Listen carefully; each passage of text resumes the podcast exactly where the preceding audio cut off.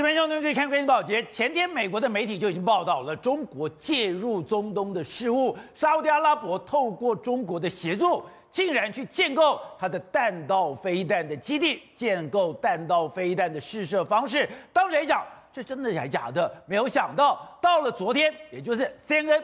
就把这所有的资料全部公布出来，而且这是非常明显的卫星照片，非常确定，也就是中国真的进来了。那这个在比较之前外交事务期刊就提到了，现在中东会变成了一个新的火药库，而中东里面我们看到了，伊朗只要美国没有去压制，它就会发展核武。美国发展伊朗发展核武，沙乌地阿拉伯一定奉陪。当整个中东发展核武变成了一个新的趋势之后，北韩一定加码。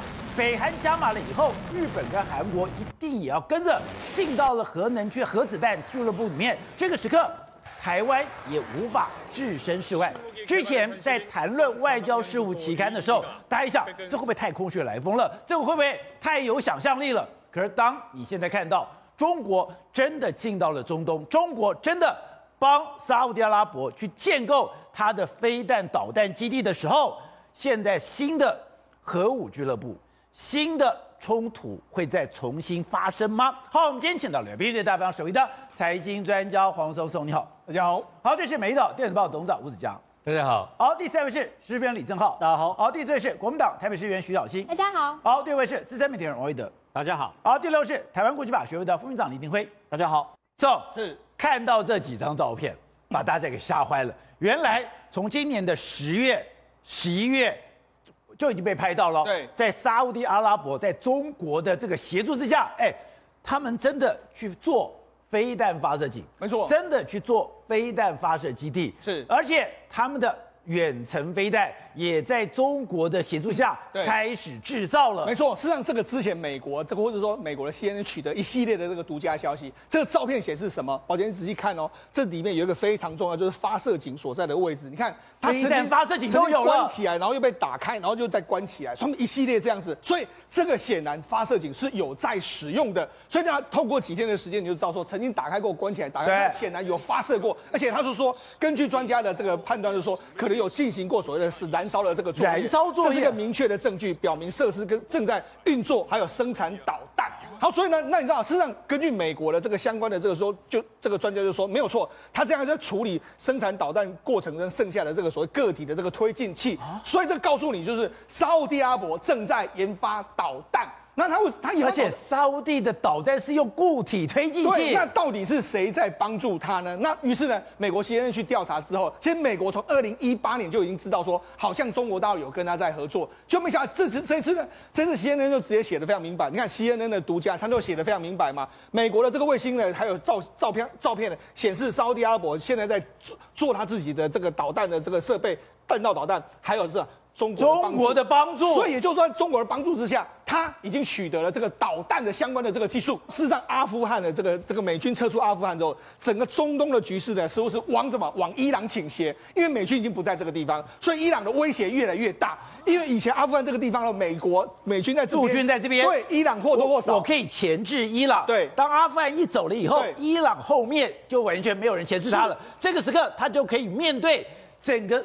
中那个东哎中哎中东这个地方，对，把沙乌地阿拉伯吓死了。没错，那伊朗跟沙乌地阿拉伯两个国家本来就是死死敌嘛，是死对头嘛。就没想到伊朗最近在发研发什么？他们自主研发那个导弹系统是流星三呐、啊，这个弹道飞弹啊，哎，这个弹道飞弹根据目前我们得到的消息，它的涵盖范围是约莫是八百五十公里到一千两百公里，刚好可以涵盖整个沙乌地阿拉伯。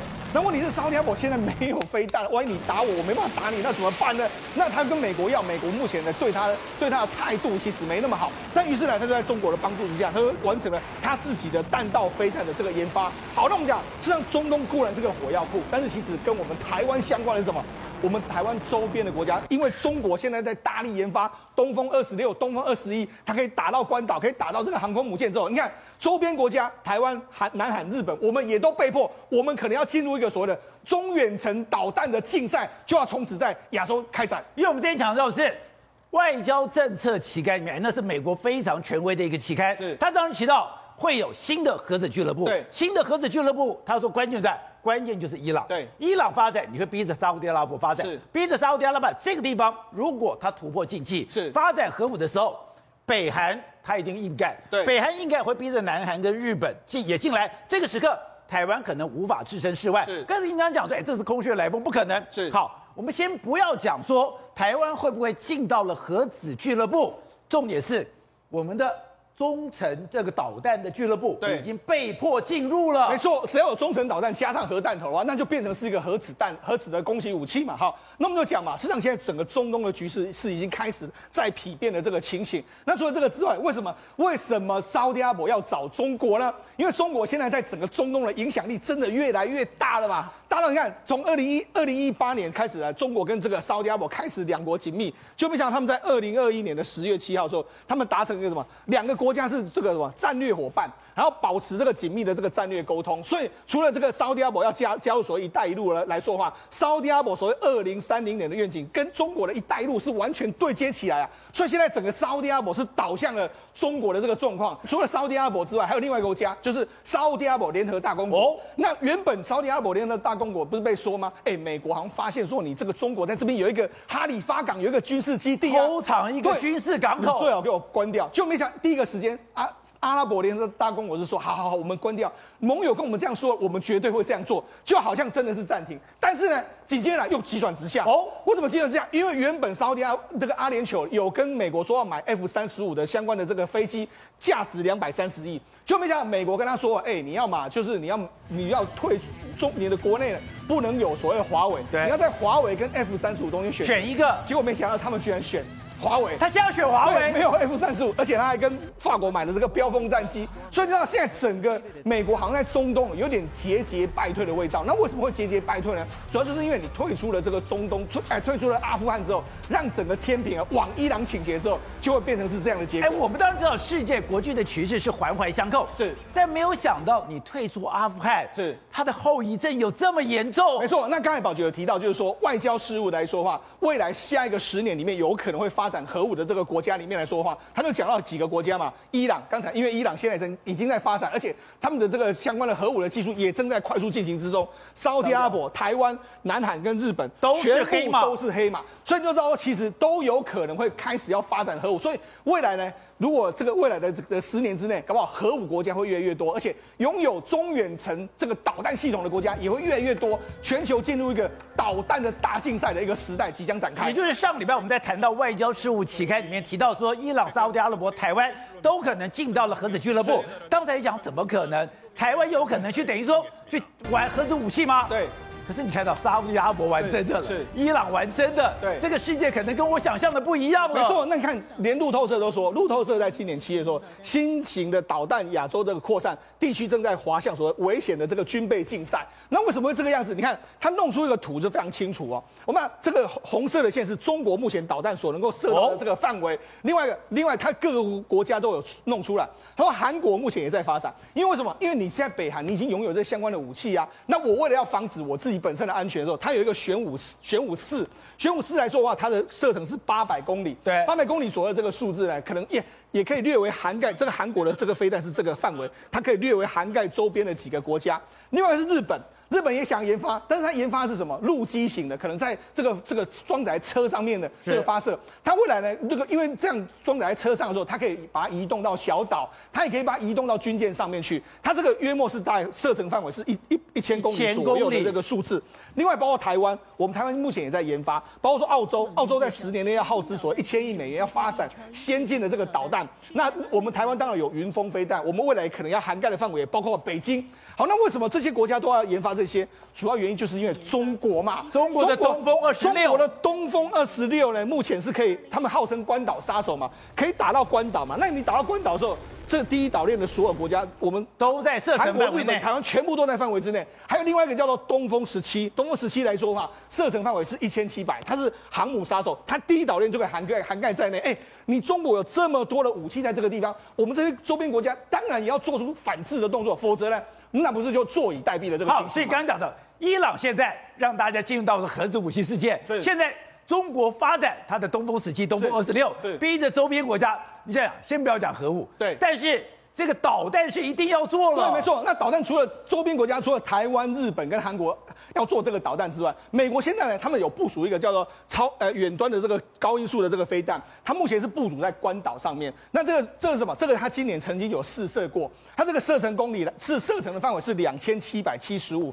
那它是用什么？火车火箭的这个推进器把它推出去之后呢，然后用所谓滑翔无动力的滑翔系统，然后可以飞到很远的这个地方，那可以完成所谓的超高音速的这个飞弹飞弹的这个射射击，而且精准度相当高。但是问题是，宝杰，你有没有注意到，它现在部署在关岛，关岛两千，它的射程范围是两千七百七十五，是刚好可以打到中国的土地而已，哦、它没办法涵盖在整个中国范围。所以你这个部署在关岛的时候，其实中国并不怕你，因为喂，我的东风四十二十六我打得到你，但是不好意思，你只打我边缘，你打不到我。所以现在美国它怎么盘算呢？美国现在准备把这个系统呢，它可能会部署到第一岛链来。放在日本、台湾、菲律宾，就是可能在第一岛链，他会选一个地方，就直接放在这个地方。为什么？如果我这个假设假设放在台湾了哈，两千七百七十六公里的话，是涵盖整个全中国，而且我是超高音速，我的飞飞我的这个反应时间比你更快，所以现在美国可能会把这个飞弹呢也放在第一岛链里面。这目目的是什么？都是为了要吓阻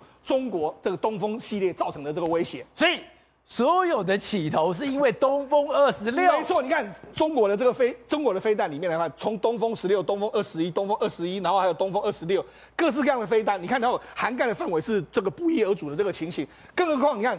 我们去年曾经讲过说，哎、他们飞弹是射到这个不知道到哪里去了嘛？但是，哎、美国其实是看得很心心惊啊，因为他发射的这个东风二十一还有东风二十六，真的打到这附近的这个状况，所以美中中国的飞弹威胁其实是真实存在的。那对台湾来讲的话，我们看我们最近的很多这个预算不是告诉你吗？我们有所谓的这个特别的预算，特别预算有里面有一个叫做雄升的这个飞弹系统。雄升飞弹系统来说的话，大家都说，哎、欸，它可能研发是什么？雄二一的这个增程型，或者是。这个云峰飞弹目的在什么？目的在于有一天，如果真的我们台湾跟中国起冲突的时候，我们要第一个时间能够打到中国的北京。好，瑞德，像我们看到这个影片，哎，把很多人吓坏，在台南，在天空中居然出现了这样的一个光影。这个光影看一看，因为我们现在以前要搞就觉得是幽浮，现在知道那是飞弹。对，没有错。那么事实上呢，这个啊相关的影带呢是在台南那么所拍摄的朝天空啊。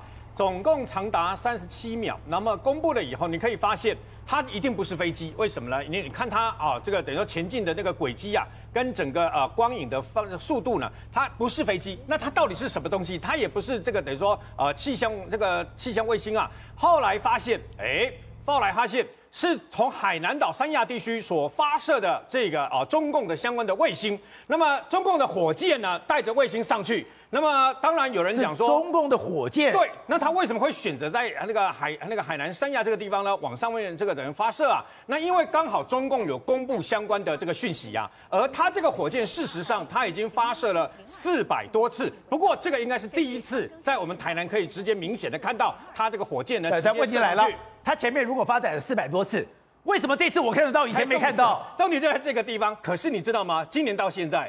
中共是全世界发射飞弹、试射飞弹最多的，它总共试射了各种的短程、中程这样的飞弹呢，超过两百五十枚以上。只是他没有公布新闻，那为什么知道？因为因为美国相关的卫星全部在抓，都有抓到。对，美国有抓到。然后呢，美国呢，那么抓到了以后呢，透过美国通常不会自己公布，所以呢，透过英国的相关的单位呢，公布中共试射今年的试射至今呢，已经超过两百五十枚的各式的这个相关的飞弹啊。它试射飞弹一定有原因的嘛？你看，那么在八月的时候特别试射了一枚。极具历史性代表性的让美国很紧张的极音速飞弹，事实上呢，八八月就发射了，可是这个新闻是在十月才把它曝露出来嘛？对，八月就已经知道了，它一发射，美国就知道了，你知道吗？包括它发射了以后是用如何啊滑翔的方式啦，美国从头到尾全部都知道，可是呢，美国却选在十月的时候呢啊，这个公布相关的一个讯息，当然。它的极音速飞弹呢，不是针对台湾来的，因为它不需要嘛。它打台湾的话，它只需要这个短程的飞弹来嘛。哎，刚好讲到短程飞弹，它八月要试射两枚的短程飞弹。这个所谓的短程飞弹呢，事实上射程大概几百公里啊。然后呢，这样短程的巡弋飞弹呢，那么在中国的内陆试射，一样被美国的相关卫星抓到，你知道吗？这两枚冲着台湾来的啊？为什么呢？因为呢，其实它最早期的东风十型这一些比较老旧的这些飞弹。它准备要汰换了，他准备要汰换相关两型的这个飞弹，所以呢，它现在呢，新型的飞弹在试射，那么旧型的飞弹在消耗，你知道吗？所以他一年之内，那么试射了两百五十枚飞弹，它又可以达到恫吓台湾，又可以达到某种程度的，你知道吗？中共这几年来，因为必须要共同富裕嘛，一枚飞弹造价要新台币上亿耶，所以它也必须要制造，讲坦白的，就是业绩呀。所以他做这样的一个飞弹的试射的一个成果，你看最近这一两个月以来啊，在我们台湾正对面的厦门、福建这边的七十三集团军负责攻打台湾的，不管在哪个部分呢，那么演习的部分到现在为止，已经掌握至少四次大型的啊军事演习呀，而且这一次呢，特别啊选定了那么一些建筑物跟台湾的建筑物很相像，是干什么呢？要打巷战，你就知道。中共事实上呢，想尽办法，也就是大概在习近平正式二十大登基之前，他一定要不断的造这样的一个一个等于说相关的态势，空中的那么打火箭、打飞弹，地面的打巷战，海上的打像个动拐五的这个的两栖作战等等啊，还有包括辽宁辽宁号的这个出巡等等啊。然后我们为了安定军心，所以我们最近在跨年马上要进行的过程当中。我们的坦克战车也出去火爆四射，所以就是说，你有你的啊，这个等于说张良计，我有我的过桥梯啊，两边各打各的，但是呢，那么都保持一个相关的恐怖平衡。好，廷辉，没有想到这个世界环环相扣的这么紧密。刚刚讲到的，今天沙乌地阿拉伯开始跟中国去接触，还有今天阿拉伯沙乌地阿拉伯联合大公国，他们今天的互动都跟一个国家有关系。都是在美国撤出阿富汗之后，中国真的就长驱直入了。中国也是在这个时刻开始去帮沙乌地阿拉伯去建构它的飞弹基地。对，没有错，因为长期以来，伊朗跟沙乌地阿拉伯本来就死对头。但是你知道，从拜登上台之后，八月的时候宣布这所谓阿富汗撤军，结果呢，这个地方变成美国感觉好像丢弃了中东地方。那这些国家怎么办呢？他心里会想。我怎么办？我只能自救嘛。自救的话，当然必须要引进什么东西，就是所谓的飞弹系统。所以说，他们感觉到的是，你不是丢弃了阿富汗。你是丢弃了中东，是丢弃了整个中东，因为美国从伊拉克、从阿富汗陆陆续续撤军之后，整个形成的摆摆正的态势是在印太地区，而不是在中东地区。所以中东地区已经对美国来讲的话，不是所谓的战略价值的一个地方的情况之下，这些沙乌地阿拉伯，包含刚刚提到了阿联酋，为什么要答应中共在那边搞一个军港？对，其实都是跟美军撤出中东是有关系的，所以都是最近的事情。对，都是最近的事情。所以你可以看到说，他为什么会找中国，找上中国？因为美国其实本来。在国际社会就有建制一个东西叫 MTCR，这个东西叫做非但出口管制一个措施，就是因为那个 MTCR 的机制，中国不受限制，对，中国不受限制，所以但是中国为什么要做这件事情呢？他不是跟伊朗非常好吗？对，他为什么要去得罪伊朗，然后去跟沙乌地阿拉伯也很好呢？对，帮助伊朗的敌人。对，其实对中国来讲的话。整个中东地区，如果我能把他的政治实力填满的话，其实是最好的。所以他其实不会计较说今天跟伊朗关，因为伊朗他知道伊朗要必须要靠他，在联合国里面。伊朗也没有选择，对，伊朗没有其他选择，伊朗只能靠中国跟俄罗斯而已。上礼拜我们看到了外交政策旗杆里面提到说，我有一个新的核子俱乐部，这个未来的黑马，伊朗、沙乌地阿拉伯、台湾、日本、韩国，大家想你太危言耸听，台湾怎么可能搞核武？当时我也觉得到底真的假的，可是看到今天沙乌地阿拉伯已经聊了，你想想看哦。今天我要搞导弹，我没有核弹头，我搞什么导弹呢？是的，对，你导弹要当丢到那个地方去。你知道沙乌地阿拉伯它的这个军费支出是全世界排名第三或者是第五名哦，它是仅次于美国跟中国之后，或者是仅次于俄罗斯、印度之后而已。今天伊朗来讲的话，是一个不确定因素。外交事务季刊提醒大家的原因，就是因为伊朗可能在美国无法处理之下，而在美国撤出中东的政治空间的这个环境之下，有可能会做大。在做大的情况之下，发展核子武器可能会造成。整个全球的一个事力一个倾斜。好，正好刚刚讲到的，刚刚是空中飞弹飞来飞去，可是现在最急迫的是在海面上，中国跟日本已经对峙了。我们看到了，当你辽宁号一出来以后，没有想到出云号就紧跟在旁边，而且日本现在也不在乎了，共同社非常清楚表示，他们跟台湾。有共同协防的条件，没有错。关键在于是，如果西太平洋战争打响的时候，如何去遏制中国的航空母舰嘛？这一次哦，辽宁号特别穿出所谓的宫古海峡，然后跑来台湾的东方。这个时候呢，出云号是一路尾随哦。你这导播，我们看，他就把辽宁号的舰载机起飞的照片，你看到没有？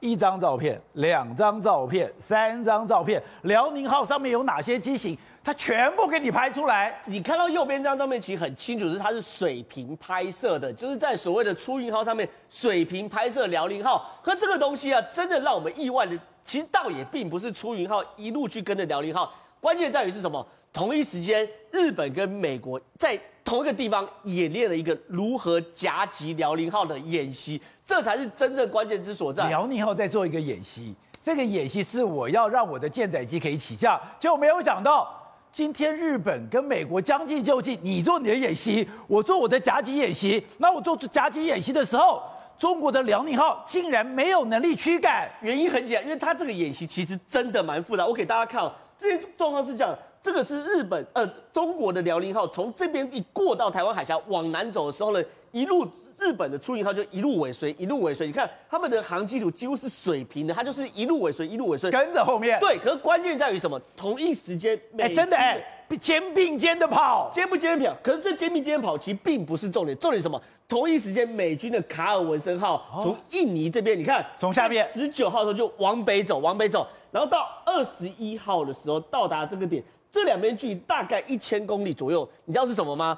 是上面卡尔文森号的舰载机可以可以去攻击辽宁号的刚好的位置，所以他们是做夹击动作，是日本负责在那边去牵制所谓的辽宁号。对，而且牵制的过程中呢，你看哦，日本辽宁号这个是辽宁号，对，这个是出云号，这个是山东号。这个是卡尔文森号，没有错。然后山东号是在自己家面前绕来绕去，跟山东号其实没有什么关系。可是呢，出云号这边一方面有去牵制辽宁号的时候，出云号带了一个非常非常重要的小弟，就是秋月级的驱逐舰。秋月级，秋月级的驱逐舰不是一般驱逐舰，它很特殊，是它上面是有电战作战系统。所以他们想定是什么东西呢？其实哦，出云号在这边是干嘛？让辽宁号看不到美国的军舰往北跑，然后抓不到美国的 F 三十五 B 往上飞，然后这个时候 F 三十五 B 呢，在这样的牵制前提之下，就用反舰飞弹去打这个所谓辽宁号，所以看起来只是一个很正常两边的并排的选择的的所谓的军演啊，只是监视。其实里面蕴含了美日对于中国辽宁号的南北夹击的战术预演，这东西是完全不演了，完全不演，而且这是非常非常赤裸，就是他就其他只问中国一件事情是：你的辽宁号敢出来，你突破得了中日本出云号的电战功能吗？你突破不了的话，我美军随时有可能从任何一个方位来过来去做夹击你，这是一个动作。可是问题是辽宁号其实也非常非常挑衅，比如说我们看这张照片。这张照片哦，这个拍的状况，其实大家一看就知道，这是怎么拍的？是美日本呃中国的歼十五飞到日本的出云号的甲板正上方，哦、然后呢，日本出云号是这样子拍的。换句话说，中国也挑衅回去哦，他知道你在做南北对战。这个歼十五是飞到出云号的上方，是这个拍照是在甲板上摄影官这样子拍的，所以说对于中国来说，真的是你到我家来，我到你家去。对，他当然知道说你要搞这种所谓夹击动作，因为中国在南海有非常多也是类似预警雷达的状况，所以呢，中国他们那那时候也不演了。直接哦，金属就飞过出云号的这个甲板，然后呢，他们看到什么？他们的这个短程的直升机上面也直接摆所谓的哎，类似美国地狱火飞弹的东西一样干嘛？他是要去打打出云号的，所以对于他们来说，看起来我们不懂的以为只是一个并排航行的普通跟监，对，其实涉及到美日中的一个。第一岛链的反戒指作战的演习，所以其实确实哦，很多人说这个东西差一点点就要擦枪走火。可是关键来了，为什么美国放心让日本来去做领导？很简单，因为今年的十二月一号的时候，美国、日本、澳洲、加拿大、德国才做个年度军演，在西太平洋。有趣的事情，这个年度军演是谁主办？日本主办。所以说，其实美国跟日本目前的默契已经非常非常好，而日本主办，它就是出出云号跟卡尔文森号，所以其实他们只是把十二月一号演习再演习一次，这些都在算计当中。好，所以董事长，我们在台湾岁月静好，然后呢，民进党无差别式的碾压国民党，可是，哎，周边真的这么乱吗？今天阿富汗一撤出了以后，整个中东的情势让沙乌沙乌地阿拉伯吓到说。我甘冒天下之大不讳，我甘冒被美国制裁，我都要搞我的弹道飞弹。不，沙乌阿拉伯不是被美国吓到，应该是沙乌地阿拉伯吓到美国，吓到美。因为目前来讲的话，全世界美国军火的采购的第一大客户是沙乌地阿拉伯，沙乌地阿拉伯嘛。那你现在你想想看，他二零一九年就已经拍到这个照片，美国的情报单位就已经知道中共在协助沙乌地阿拉伯建造呃建造这个弹道飞弹的可能性嘛，当时是这样的。那这一次 CNN 很他很恶劣哦，他用商业卫星图片公布，用商业媒体公布。对，那我请问你，他 CIA 或是相关军事机构，当然早就有了，什么东西都有在手上了嘛。他是美国先前辈，比如说华华盛顿把、华尔街日报先报了，报了以后没有照片，CNN 是在把你照，哎，他是有铺陈，他是要煽火的。他对，大家出这个他公布出来的目的何在嘛？他第一个目的很简单嘛，他当然希望阻挡中共跟沙特阿拉伯的合作。对，他想要阻，因为军火采购或军火销售这件事情是美国的非极为重大利益啊！开玩笑啊，怎么可以让你其他国家介入？尤其是沙特阿拉伯那么肥羊一样的客户，对，让你中共介入还得了？卖飞弹，他不是卖飞弹，他是技术转移，这才可怕。但技术转移你不能讲，他说不对啊。对，我没有跟他买军火，我跟他买到他的技术，我自己发展，所以他是教沙乌地阿拉伯人做飞弹。对，那表示是什么意思？那沙乌地阿拉伯做这个事情是什么意思呢？他做这个事情的目的就跟我们在我们的国国机国造一样嘛。对，我们国机国造一成功以后，他马上什么东西来了？美国的武器就来了，卖给你了嘛。所以他现在他发展这个弹道飞弹的目的，其中有一部分也可能在威胁美美国。在销售更高级别的飞弹给他嘛？对，他也有个这个积极的目的。另外一个更可怕的就是说，他也公然就跟共就跟中国合作，他跟共军合作，你现在拿他怎么办？那你现在公布了怎么办呢？公布再来下一步怎么？我们现在不能怎么办吗？就 What's next 嘛？你下来再来怎么办？你要就你去轰炸他吗？你不可能啊！对，因为不你他是你的盟军啊！对，所以要怎么美国怎么处理？美国公布这个数，公布这个事情的背后。下面一定有一个相关的外交动作嘛？没错，那这个外交动作，他一定要一定要做出来的一个对 沙乌地阿拉伯做出一个所谓的协调，或是和或是谈判，对不对？会谈出一个新的结果。我们不知道什么结果，但是我确定一件事情啊，老美公布这个事情的同时，就已经是非常火大。老共，你切，你去我也配合呢？你在你在你在砸，你怕派我也不会不会呢？我，怎么可能放过他？